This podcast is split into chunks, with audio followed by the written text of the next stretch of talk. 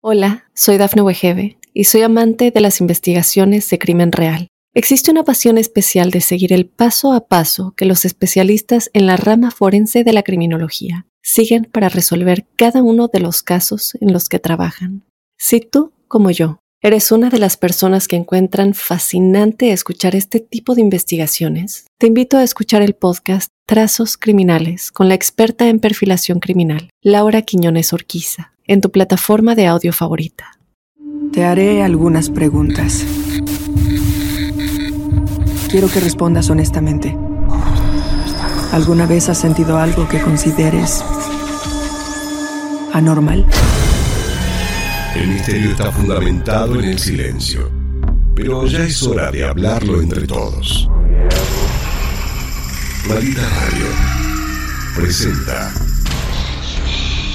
otro martes inspirada en hechos reales de misterio.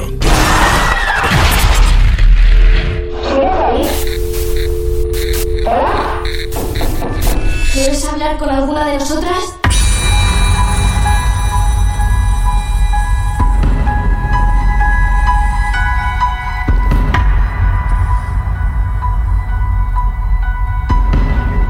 Qué bueno tener que saludar a tantos amigos y amigas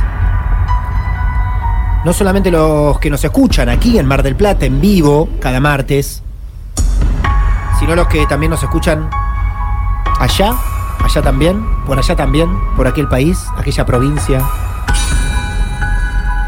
La verdad que estamos muy contentos, sobre todo por la cantidad de amigos que se suman a Martes de Misterio, al Martes de Misterio en formato podcast para los que siguen a través de Spotify. Porque en vivo ocurre un programa de radio, ahora. Pero después, las historias, solo las historias, para no aburrir, para no cansar, las compartimos en Spotify, con tiempo, cuando podemos. Hay tanto para compartir, de tantos años. Llevamos cinco temporadas haciendo esto en vivo. Y hace poco que nos casamos por registro civil solamente con Spotify. Y ahí tenemos amigos y amigas que nos escriben. ¿eh? Recién nos estaban escribiendo desde Lanús, por ejemplo. Quiero decirles que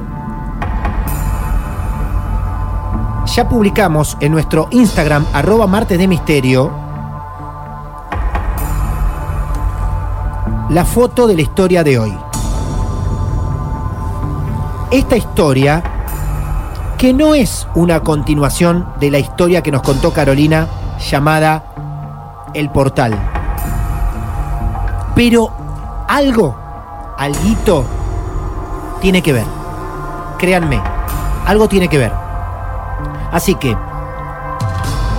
la radio no se ve, el podcast no se ve, pero pueden ir y ver esa casa, esa ventana y ese algo que interpretamos aparece por la ventana. Que se ve muy claramente. Muy bien, Vanessa. Muy bien. ¿Vos lo ves? Claro. Diego, ¿vos lo ves? Bien, Diego, nuestro operador. Bueno, muy bien. Vamos a recibir a la protagonista del día de hoy que nos contactó por Spotify y hoy está en vivo con nosotros. Soledad, buenas noches. Buenas noches, Martín, ¿cómo estás? ¿Cómo estás vos? ¿Bien? Bien, todo bien, un poco nerviosa, pero bien. Bueno, no pasa nada, hacé de cuenta que en este momento, mira, vos estás en tu casa hablando por celular, calculo, ¿no? Sí. Bien. ¿Y estás acá con tres locos del otro lado que te estamos escuchando casi en altavoz, con Vanessa y con Diego? Buenas ¿Eh? noches, Soledad. Buenas noches. Y nos vas a contar algo a nosotros tres, nada más. ¿Sí? Sí. Anticipé un poco, no demasiado. Dije que no es una continuación de la historia llamada eh, El Portal, pero tiene que ver porque esta historia que van a escuchar ocurre, ocurrió, ahora veremos qué, a cinco cuadras de la casa de Carolina, la protagonista de esa historia. Muy cerca. Pero vos, ¿cómo No. deducís que es a cinco cuadras? Porque primero ella dice eh, que es en la zona de Boulogne. Sí, Eh, la historia transcurre tanto en Boulogne como cuando yo después me mudo. bien. Eh, y menciona la comisaría y un par de, de locali- de negocios puntuales, o no me acuerdo muy bien cómo es que lo dice, Ajá. que me hicieron reconocer la zona. O sea, ya mencionar Claro. la, la comisaría es muy cerca. Bien. Eh, así que son cinco, cinco cuadras y media. de acá. Bien, Me escuché. pareció muy loco cuando Es muy loco. estábamos escuchándolo con mi hermana, no lo podíamos creer. es no lo podíamos creer. Es muy raro. Vine para la casa de mi madre Sí. a propósito. Claro. Ah, pará, pero claro, Carolina nos cuenta que ahí donde ella nos cuenta la historia es la casa de su mamá. Sí, Ahí donde ocurre todo, también es la casa de tu mamá. Es la casa de mi mamá. Yo me mudé hace tres años. Ah, mira vos. Y, y fuiste también ahora, en este momento, estás contando la historia desde esa casa. Sí, sí, estoy Están acá. Desde donde todo pasa. Claro. Claro. Bueno, muy bien. Esto para que por lo menos nos dé alguien una explicación, la protagonista, de por qué te contamos que la historia ocurre a cinco cuadras nada más. Es muy loco. Sole, ¿la historia esta empieza cuándo más o menos? ¿Qué año? Em, yo tengo 27 años, a mí por lo menos desde los 8 o 9 años que me pasan cosas, igual tengo Ajá. que decir que mi familia, eh, por parte de mi madre, en general somos personas todas muy perceptivas, desde mi abuela hasta mi hermana que es la más chica, Mira vos. Eh, entonces como que no sé qué palabra bien utilizar, pero somos como muy eh, perceptivos Sí. en ese sentido. Eh, más que nada cuando están acá en la casa, eh, mi abuela, por ejemplo, no sé si pudieron ver bien, bien la foto, Sí. que nosotros le decimos la nena. Sí. Eh, mi abuela la ve desde hace años a esa nena. Eh, eh, mi hermano, por ejemplo, a mi hermano le tocan la puerta de la pieza, cosas así. Eh. Mi hermana también tuvo experiencias como que de repente estar en la cocina tomándose un té y que le huele la taza de té. No. Ahí mismo, mi- mi- no. Bueno, vamos, vamos por orden. Vamos por orden. Quiero que sepan que la foto que está subida ahora mismo, solo en este momento por Instagram, en un rato después o cuando terminemos con Soledad, la vamos a subir a nuestro grupo de Facebook, Marte de Misterio. La foto que subimos a nuestras redes sociales es una foto sacada por el auto de Google. Esa foto se ve por el Street View de Google.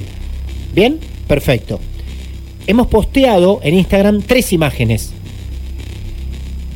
Así cuando llegan a la tercera, van a ver lo que vio la familia de Soledad.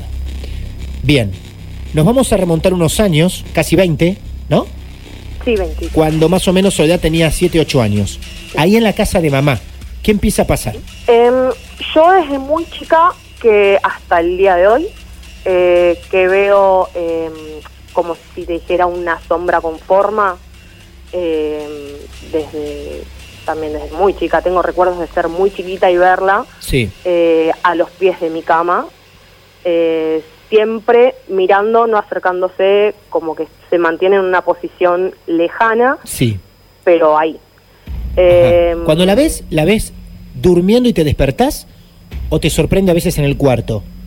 No, em, de repente, por ejemplo, estoy durmiéndolo más bien y no sé si sintieron alguna vez como si alguno tiene gato puede entenderme Sí, cuando se acerca un gato que sentís la presencia Sí. de un gato que se está acercando pero no hace ruido.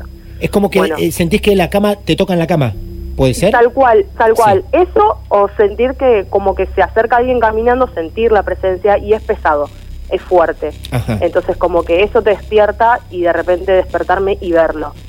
Bien. Em, Lo más, sea- lo, lo más que pudiste ver, que podés llegar a describir, ¿qué es esa sombra? ¿Tiene una cara esa sombra? ¿Es solo una sombra? ¿Tiene una forma? Tiene una forma de cuerpo, digamos, tipo de, de hombre.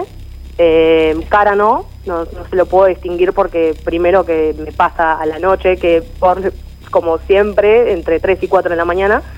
Eh, así que es como oscuro, pero se les distingue perfectamente el, o sea, la forma, digamos. Bien. Eh, Siempre entre las 3 y las 4 de la mañana. siempre y siempre que me pasa me fijo la hora a propósito. Ajá. siempre, o sea, no es que digo, no sé, deben ser las 2 de la mañana, no, voy y me fijo para Claro. ver que, que sea la hora, y es, Eso empieza a pasar con vos de pequeña. sí. ¿Vos se lo contabas a alguien?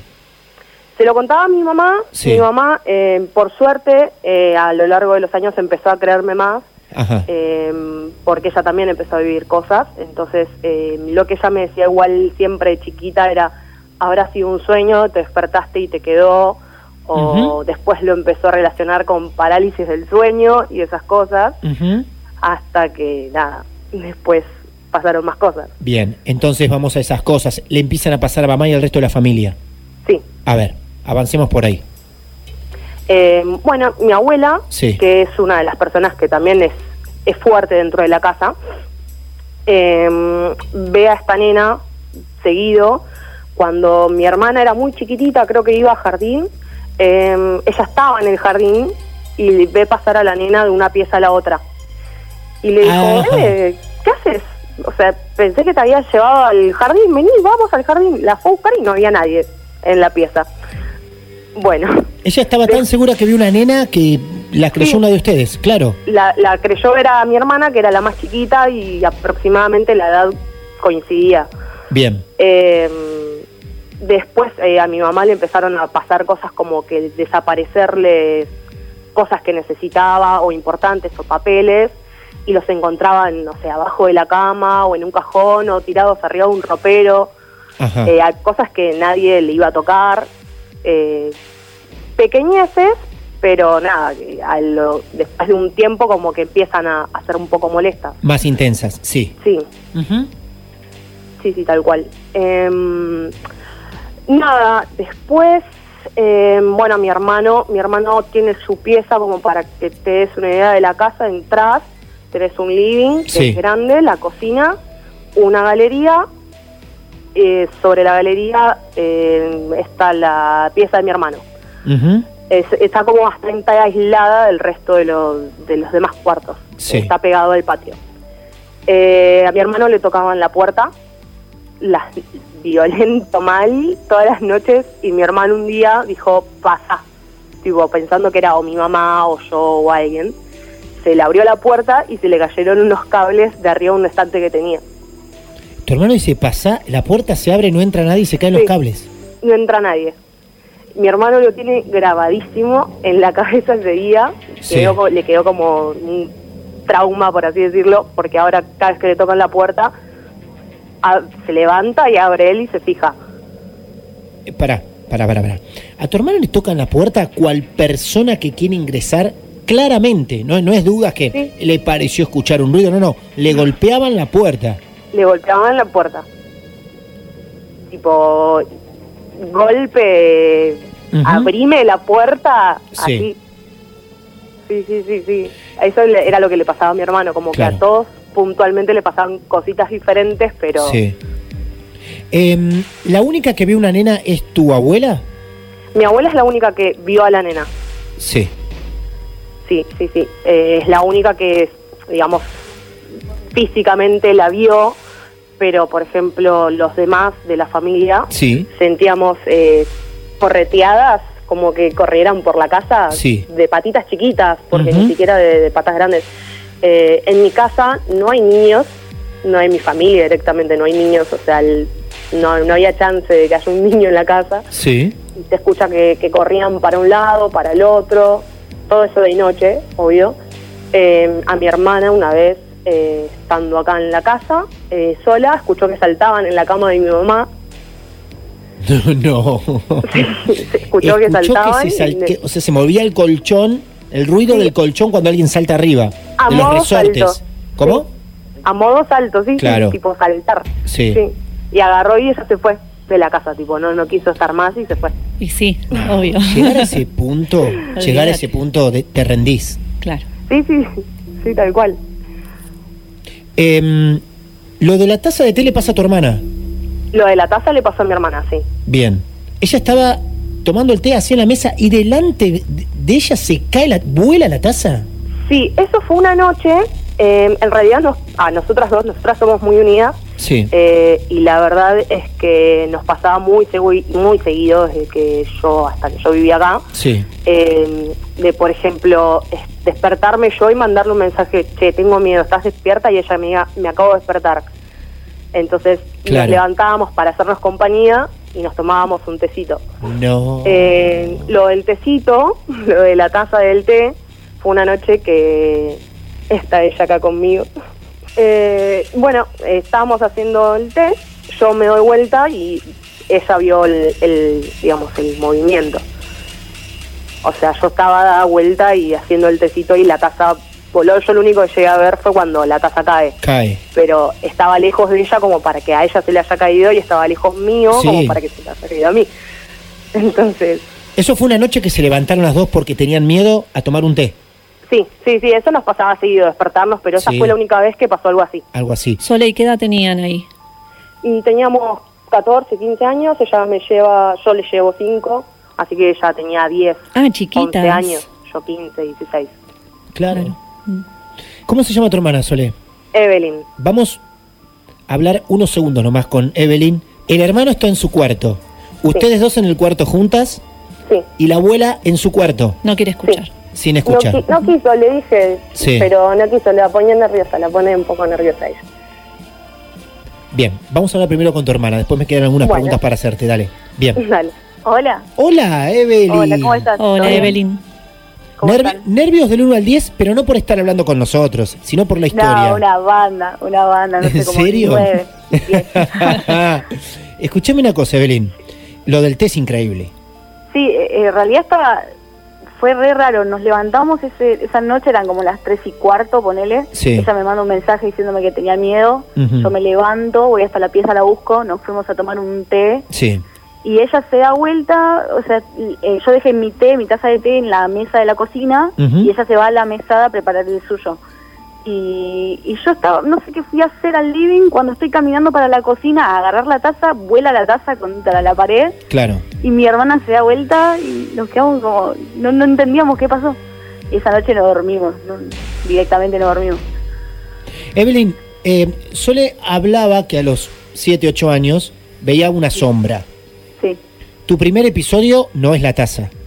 No, no, no. Yo No. siempre sentía. eh, nosotros teníamos la computadora, nos peleábamos los, mis tres hermanos por usar la computadora y quedarnos hasta tarde. Sí. Y cuando yo me, me tocaba a mí quedarme hasta tarde, era, no sé, también el mismo horario, tres, tres y cuarto, No. y sentía que se me acercaba gente, algo, alguien atrás y se me quedaba parado atrás y yo tenía miedo de darme vuelta y encontrar algo. Pero era algo, lo sentíamos como grande, alto, no sé, ¿En dos serio? metros. Ah, mira Sí, esa sí. descripción me gustó, ¿eh? Eh, sí, yo, yo lo sentía, Sí. porque lo sentía. Era como, no sé, dos metros. Y yo era chica, tenía, no sé, 12 años. Ajá. Y, y me acuerdo que ya lo último dejaba de quedarme hasta esa hora, le dejaba la computadora a mis hermanos. Y Y, ellos también se quedaban Claro. y sentían igual Claro. esa presencia que se nos acercaba atrás y se quedaba como, no sé, mirando lo que hacíamos, no sé. O sea, es como ellos- que esa casa Sí, era sí. como que, a mí lo que me pasaba mucho era que sentía que me miraban todo el tiempo. Todo el tiempo me sentía observada. Todo lo que hacía sentía que alguien me estaba mirando atrás. Es esa sensación siempre. Nunca estaba sola. No, eso, esa era mi sensación. Por eso yo ya lo último, cuando empecé a crecer más, tipo 14, Sí. eh, 13, ya me iba a lo de mi amiga, me, me sentía algo así y me iba a lo de mi amiga directamente, ni me quedaba en mi casa. Claro. A la primera ya me iba. No me quería quedar, digamos. A mí lo que me pasaba también, a ella mucho no le pasaba, pero a mí más que nada me pasaba mucho el tema de los picaportes. Hay una puerta de madera en mi, en mi casa que es de la cocina a la galería que yo le te explicaba. Eh, y esa puerta siempre me dio miedo porque siempre que estaba yo se abría sola y era como que el picaporte yo veía que se bajaba. Como que alguien Ah, lo estaba veías. bajando. Mm. Sí, sí, sí, el picaporte bajaba y se abría la puerta y quedaba quieta ahí. O sea, no era el viento, que viste que el viento como que la mueve un poquito, no. No. Se quedaba ahí. Y ahí yo me moría y esa puerta me dio miedo un montón de tiempo. Claro, es la puerta original de la casa, digamos. Viejísima, de como, no sé, 70 años. Más. Eh, ustedes saben que mm, mientras ustedes y cualquier protagonista va contando su historia, Sí, trato de pensar en los oyentes. No solamente los que están en vivo escuchando esto ahora, sino los que lo escuchan cuando quieren en Spotify en algún momento. claro. Y trato de imaginármelos, algunos escuchando esto eh, en la cama, de noche, a punto de dormirse. Y, y a veces las historias te regalan imágenes que son de películas de terror. Imágenes, es que, re- es ima- que era una película. Claro. Sí, sí. imágenes, más allá de la historia, imágenes muy puntuales. La radio, vos te imaginás lo que querés y cómo querés. Obvio. Y cuando te regalan estos datos tan precisos, vos que estás escuchando esto en tu habitación, yo creo que lo primero que haces es mirar el picaporte de tu Claro. habitación. Sí, ver sí, si lo baja. tengo a mi hermana acá al lado, que Claro. estamos las dos acostadas, mirándonos las caras. Decís- Pero sí, sí, ¿No? eh, me pasó. Es que a mí yo lo tengo muy presente porque me pasaba siempre, llegaba del colegio Claro. y mi vieja laburaba, mi, mi, mi abuela no estaba, mis hermanos por ahí, y llegaba yo sola y me pasaba siempre la puerta era llegar y mirar fijo la puerta con miedo, como que en cualquier momento se iba a abrir y no, había, Sí. no iba a haber nadie. Claro.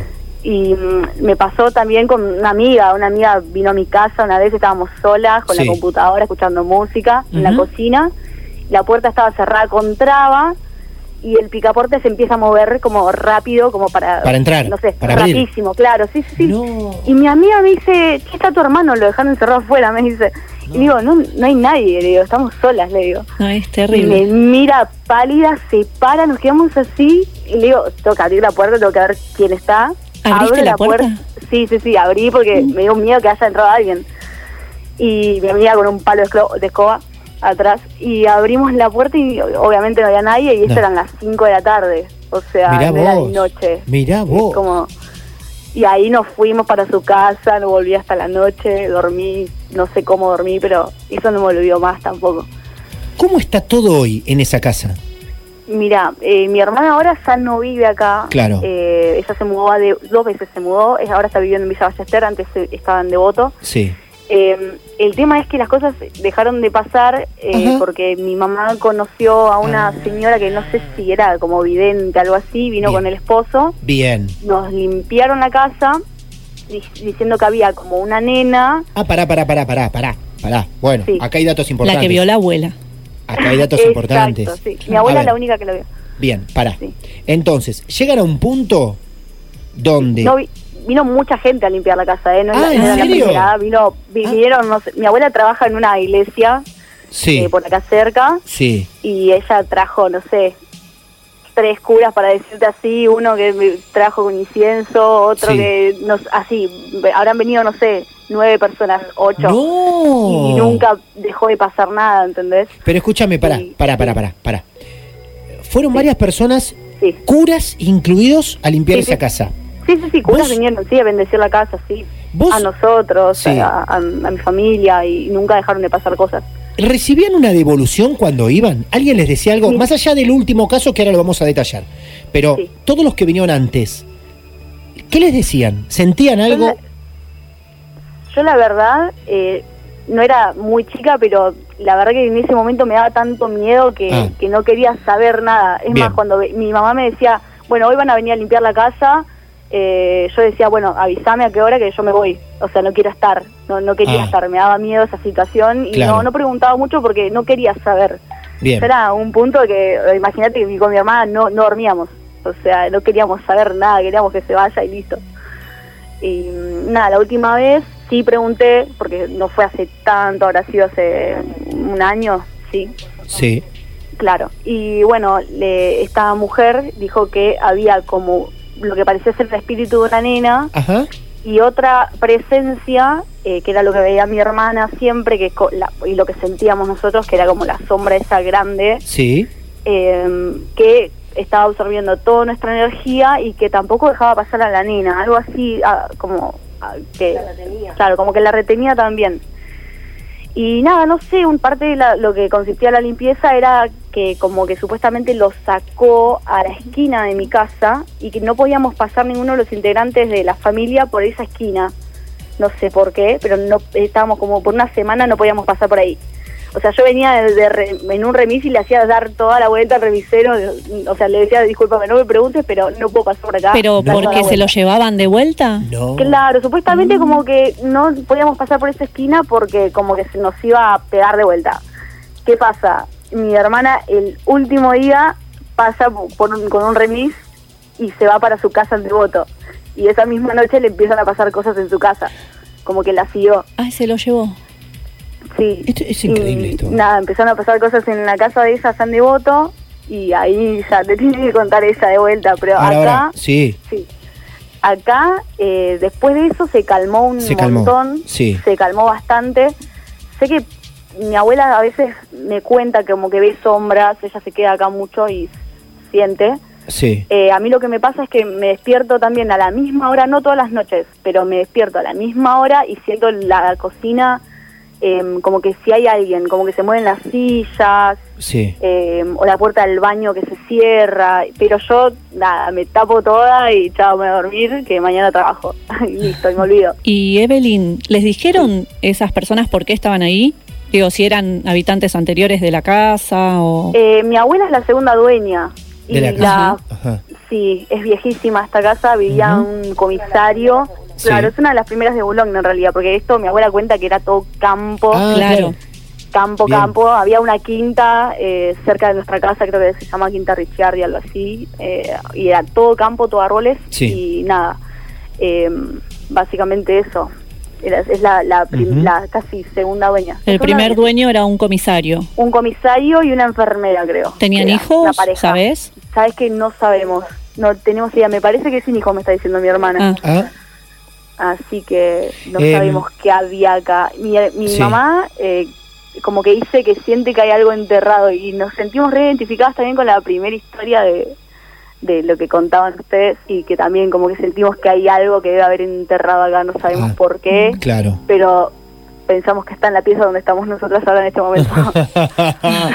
A mí lo que más sensación de temor me causó de toda esta historia es eh, la situación que ellas describen en decir, una se despertaba y le escribía a la otra diciéndole, hermana, tengo miedo, sí, sí. hermana, tengo miedo. Y las dos niñas en ese momento se levantaban a hacerse un té a la cocina. Aún así le pasaban cosas. Pero ¿a qué punto tenés que llegar en que una se despierta, le pide auxilio a la otra y la otra estar atenta? En que en algún momento de la noche su hermana le puede pedir auxilio. Era más que nada mi hermana. Soledad. Casi siempre Sí. mi hermana eh, se levantaba diciendo que había algo que estaba en los pies Claro, de la cama, claro. que la llamaban, ella odia que le digan sol, se llama Soledad, Claro. y decimos todos Sole, odia que le digan sol y dice que sentía que la llamaban desde la puerta Sí, eh, por, eh, por el nombre de ella, digamos, Sí. eh, Sol, como que no le gusta que le digan así. claro. Y mm, nosotras lo que pensamos, eh, ella dormía en ese momento en la pieza de mi abuela, y mi abuela es una persona muy religiosa, Sí. muy religiosa, y tiene la pieza plagada de cosas religiosas. No. Y lo que ella dice, Es lo que ella dice es Sí. como que no, no pasa de la puerta, pero que varias Ah. veces lo vio y fue las peores que se sentía, se sentía como que se levantaba, como que la ahorcaban, cosas así. No, ¿en serio? Estaba en la, la- sí, sí, estaba en la ca eh, o sea, en, la- en los pies de la cama, pero la mayoría de las veces como que no pasa la puerta, digamos. No es menor el dato que al pasar, por las cosas que aprendí haciendo Marte de Misterio, dice Evelyn que sintió que la ahogaban.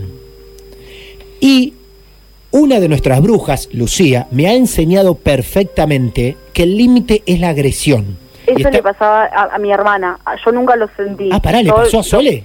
Eso le pasaba a Sole cuando Sole me mandaba a mí mensajes Sí. diciendo que estaba asustada, era porque me decía eso, que sentía que la ahogaban, que la estaban llamando, Sí. eh, que veía esta cosa parada en los pies de la cama o, la, o en la puerta mirándola. Claro. Eh, entonces yo iba, me levantaba y iba yo hasta la pieza porque ella la mayoría de las veces estaba con miedo de, de levantarse de la cama, digamos. Bien. Yo con 11 años, 12, Claro.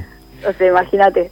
Y ella más grande tenía miedo de levantarse. Y ahí yo la, la, digamos, la acompañaba y ahí ah, nos hacíamos un té, hablábamos, lo que sea, pero siempre con miedo, atentas a todo, porque era Sí. esa hora. Era como que era increíble. Veíamos la hora a propósito y era esa hora. ¿Y qué es lo que pasa en el cuarto de la abuela entonces? Y no sabemos en realidad. A mí lo que me llama la atención, en realidad porque yo lo que pienso es porque ella dormía ahí y como que eso, eh, no sé si la molestaba más a ella que a todos los demás de la casa. Todos lo sentíamos, pero como que a ella la molestaba ya llegó un punto que era casi todas las noches. Era Qué casi bárbaro. todas las noches. Qué bárbaro. Entonces era como que la, la casa, la, la pieza de mi abuela, como tiene cosas religiosas, Sí. eh, yo pienso que eso no pasaba tanto de la puerta, porque eso le dice que lo ve casi siempre en la puerta. Fue increíble. Ahora, Evelyn, yo te agradezco. Voy a la primer protagonista de esta historia, que fue Soledad. Perfecto. Gracias por ser Dale. parte de esto, ¿eh? Gracias a ustedes, chicos. Gracias, gracias. Volvemos a Soledad. Hola. Hola, Sole. Hola. Bueno, viste que no te digo Sol. un montón de cosas que yo había olvidado por completo. Claro. Está buenísimo. Muy bien. Gracias. Fue muy descriptivo lo que nos han regalado desde situaciones, figuras, momentos. Ese momento de decir, hermana, tengo miedo. Sí. Y que las dos se acompañen tan chiquitas a una cocina. Claro. ¿No? Sí, es, tal cual. sí, sí, sí. Es impresionante esa parte. La verdad que sí. Así que bueno, gracias por contactarnos, gracias por contarnos, por regalarnos a todos nosotros y a los oyentes este momento. Sí, por favor, gracias a ustedes por el espacio, porque está buenísimo poder contar estas cosas Bien. y que las escuchen y me crean. Bueno, muy bien. Saludos a todos por ahí, nos escuchamos pronto. Un beso grande. Un beso. Un beso, Martín, gracias. Bueno, quien pueda dormir esta noche, que duerma. Y no les voy a decir nada más. Yo voy a mirar el picaporte toda la noche. Bien, me gusta. Calculo que va a ser así. Ahora se la aguantan por venir hasta acá, a esta hora, y escucharnos, por poner play en Spotify y escucharnos. ¿Mm? Ahora se la aguantan. ¿Estamos? Y si no pueden dormir, lo lamentamos. A nadie obligamos a escuchar esto. Pero los invitamos. Claro. Vengan, aprendan, escuchen, sorpréndanse. Es mucho tiempo que llevamos haciendo esto. Y nos seguimos sorprendiendo. Maldita Radio presenta otro martes de misterio. Hola, soy Dafne Wegebe y soy amante de las investigaciones de crimen real. Existe una pasión especial de seguir el paso a paso que los especialistas en la rama forense de la criminología siguen para resolver cada uno de los casos en los que trabajan. Si tú, como yo, eres una de las personas que encuentran fascinante escuchar este tipo de investigaciones, te invito a escuchar el podcast Trazos Criminales con la experta en perfilación criminal, Laura Quiñones Orquiza, en tu plataforma de audio favorita.